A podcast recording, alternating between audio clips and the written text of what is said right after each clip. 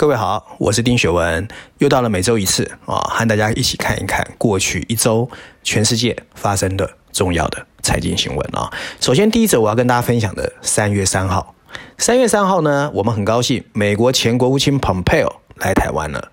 那对台湾政府当然是大事，可是没有人想到，Pompeo 当天的专车在前往总统府的府中，交通灯故障啊，就红绿灯故障，同时呢，在总统府的直播也喊停。对比之下，鸿海的创办人郭台铭去年四大公投结束后，曾经预言，二零二二年的台湾一定缺电，没想到一语成谶。那台湾的能源政策到底有什么问题？我想这是今年以后啊难以回避的问题。第二个呢是三月四号啊，第二天，ASMO 台湾及东南亚区的人资部门啊，用精准的数据推估，今年台湾的半导体人才缺口一点八万人，很高哦。同一天呢，我们看到蔡英文总统到高雄的中山大学出席国际金融研究学院揭牌仪式，并表示台湾要开始积极培养国际人才，扩大所有的业务规模，吸引国际机构和资金到台湾。台湾的人才政策有没有出现问题？首先，我们看第一则新闻啊，我要引述的是 CNBC，它的标题写的是油价升到二零零八年以来的最高点之后，涨幅有所减少。第二个是路透社，它的标题写的是台湾会大规模停电归咎于疏忽。第三个是华尔街日报，它的标题写的是随着气候应对气候变化，数以万计的资产可能会搁浅。事实上啊，我们知道全球第二大的石油出口国俄罗斯对处在能源出口网络核心的乌克兰开战，国际油价已经马上飙到了一百块甚至一百零五块美元以上，甚至现在站稳了一百一十块美元。从更深层次来说，这个战争催化了油价的超级周期。同时间，我们看到 Bloomberg 的 Commodity Index 的二十三种能源原物料和农作物的期货价格上涨了百分之六，是十五年以来的新高。而 Goldman Sachs 的大宗商品研究主管 Jeff Curry 甚至警告，Super Spike 已经来到。这一场呢，俄乌战争虽然刺激了油价冲高，不过也提醒我们要减弱地缘政治的干扰。釜底抽薪的办法就是扩大替代能源的一个投资啊。那事实上呢，现在全世界都在做能源转型，到底能做得多好，我们不知道。拉回台湾，我们最不愿看到的全台大停电事件又发生了。这一次停电的规模，认真说起来，不逊于二零一七年八月十五号的全台大停电。我们实在很难想象哦，一个人均 GDP 突破三万美元的台湾，现在停电会停的像第三世界。事实上，蔡政府上任以来，电力供应一直吃紧。除了最近两次的全台停电之外，所谓的地区性跳电啦、停电的事情也时有所闻。那当我们也看到政府习惯性的出面道歉，反正最后不了了之。那到底这一次的系统，到底是我们本身的问题，还是政府的能源政策有问题呢？其实我们是要去好好了解的哦。那事实上，层出不穷的事件凸显台湾电力结构系统的脆弱。首先呢，台湾供应的电力吃紧呢，常常我们看到他们都在说是满载边缘，而且为了要确保充电，还要轮流限电。那这种呢，压缩了整一个维修的时间，那当然会导致故障几率的增加。事实上，目前呢，仍占台湾供电百分之八十三的是火力发电，而各机组呢会有分配的所谓的散热管路，天气热的时候当然容易破掉，而且故障，尤其在夏天供电的高峰，因为现在大家都用冷气了嘛，哦，那这种情况呢，其实我觉得未来的几率还会越来越高。除此之外啊，第二点，美中贸易战使得不少台商回流，所以台湾的工业用电肯定是消耗更大。加上过去的半导体护国神山，让各个半导体产业往中南部扩厂。在这种情况之下，当然用电的年增率到达了百分之四点六，已经创了十一年的新高。那另外呢，尽管政府积极招商，但是台湾一直被批评有五缺，所谓的电力、水利。土地、劳动力和人才不足，那这些东西都会影响台湾的未来发展。难怪工业总会跟外国商会的白皮书时不时的就要提到这个事情。那另外呢，这一次半导体的事情呢，也让半导体会不会在未来选择在台湾继续落地有一些不同的想法，我们要注意。那回到看台湾的能源政策啊，那事实上我们看到喊的最多的就是所谓的，譬如说离岸风电。可是离岸风电呢，其实一直受限于所谓的价格、股权移转、国产化这些问题，所以进度落。后。那另外一个太阳能光电呢，也因为土地取得还有保护政策，其实部件的速度也不如预期。那如果这些东西都做不好，二零二五年所谓的非核家园，以绿能取代核电，以天然气取代燃煤电的方法就没有办法落实。那认真说起来呢，其实政府除了政治口号之外，一定要认真去面对所谓台湾这个电力短缺的一个盲点啊、哦。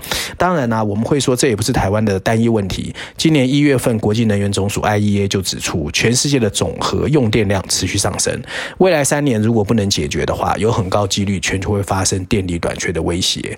那只是台湾先发生而已。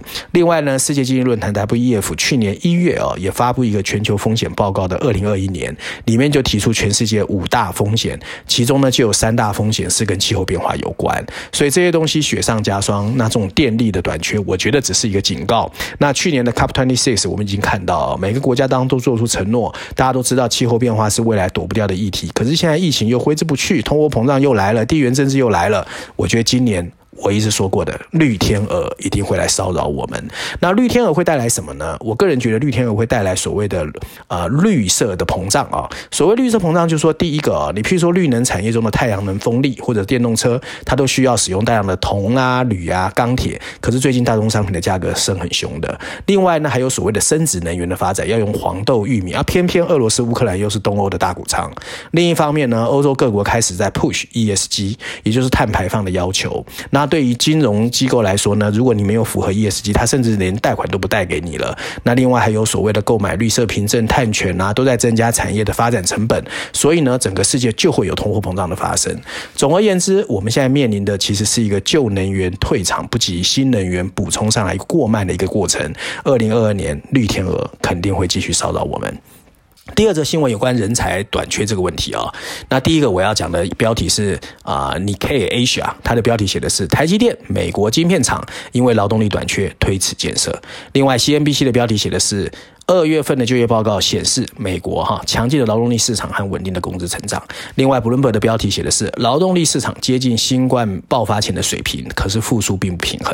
事实上啊，台湾在二零二一年的出生人数已经又创历史新低啊。内政部公布今年一月份的人口统计，截至一月底，台湾的总人口数又少了二十万人，连续两年生不如死。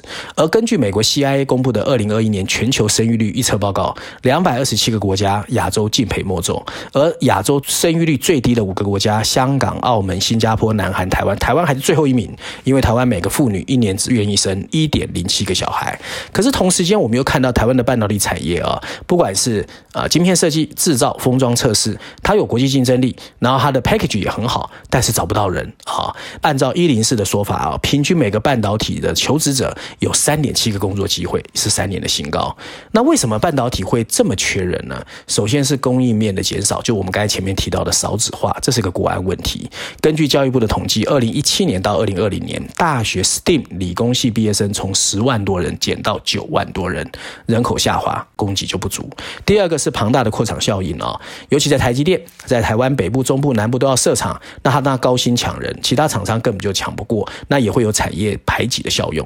第三个是上游的 IC 设计到晶圆制造，其实它的门槛还是很高的，所以呢，这几年的理工科系毕业生不足啊，还有学校招不。到生也是一个很大的问题。那当然，政府也知道这个情况哦。所以从去年十二月开始，我们看到蔡总统拼命去什么啊，阳明交大啦、台大、清华主持什么半导体学院的揭牌仪式。不过呢，我觉得这个牵涉还是牵涉到台湾真正比较长远的人才政策哦。你人才政策不能够学习像荷兰、新加坡这样子哦，大刀阔斧的改进，台湾其实很难解决这个问题的。而台积电也表示呢，地缘政治和经济的变化，所以连他们都被逼得要去找什么政治跟经济学的博士啊，这代表说，其实全世界的战略的布局啊，跟以前啊，其实比起来是更难的。面对这个所谓人才荒，还有国安议题，到底台湾应该怎么办啊？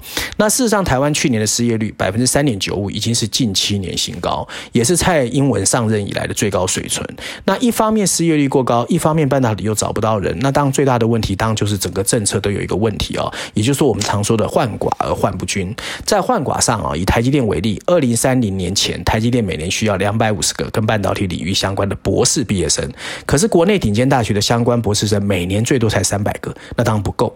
那另外呢，其实还有排挤效应。我们最近就看到很多航太啊、维修的工程师开始转往科技业或半导体。那可是以后万一太空产业起来，台湾又要怎么办啊、哦？那过去十年呢，产业界不断呼吁台湾应该重视产学落差的问题，从技职体系到顶大的高阶研究人才培育都有很大的问题。最近甚至我看到啊、跟教育有关的教育改革啊，很多人也是很不满。像我就看不懂台湾的教改，永远看不懂。另一方面呢，怎么样对外开放白领蓝领人才移民政策，也需要政府有大刀阔斧的一个思维哦。对内则要深化产学合作，对外扩大吸纳台湾需要的产业人才，内外同步前进。我看台湾才能够度过患寡又患不均的人力供应的挑战。那照往例哦，我今天还是要推荐一下《经济学》的封面故事啊。这一期的封面设计呢，你如果有看到。第一次啊，只有一个经济学的 logo，完全没有任何文字补充说明。不过你可以一目了然，这就是一本围绕乌克兰危机的杂志内容。经济学人刻意以乌克兰国旗的蓝黄双色间渗出的鲜血，表达他对这个战事可能带来的后续影响充满担忧。那这一次经济学的文章主要是告诉我们，假如只要一个礼拜，这个战事就可以结束就好了。不过这个俄罗斯总统绝不会那么轻易就被迫退出。从一开始，普丁就明确表示，这是一场会不停。升级的战争，escalation，这是一个隐晦却充满灾难性暗示现实的医学用词。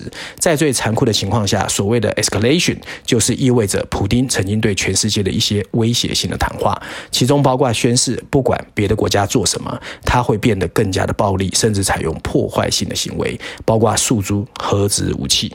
因此，他持续警告全世界，当他采取强硬手段时，这个世界会被吓得腿软。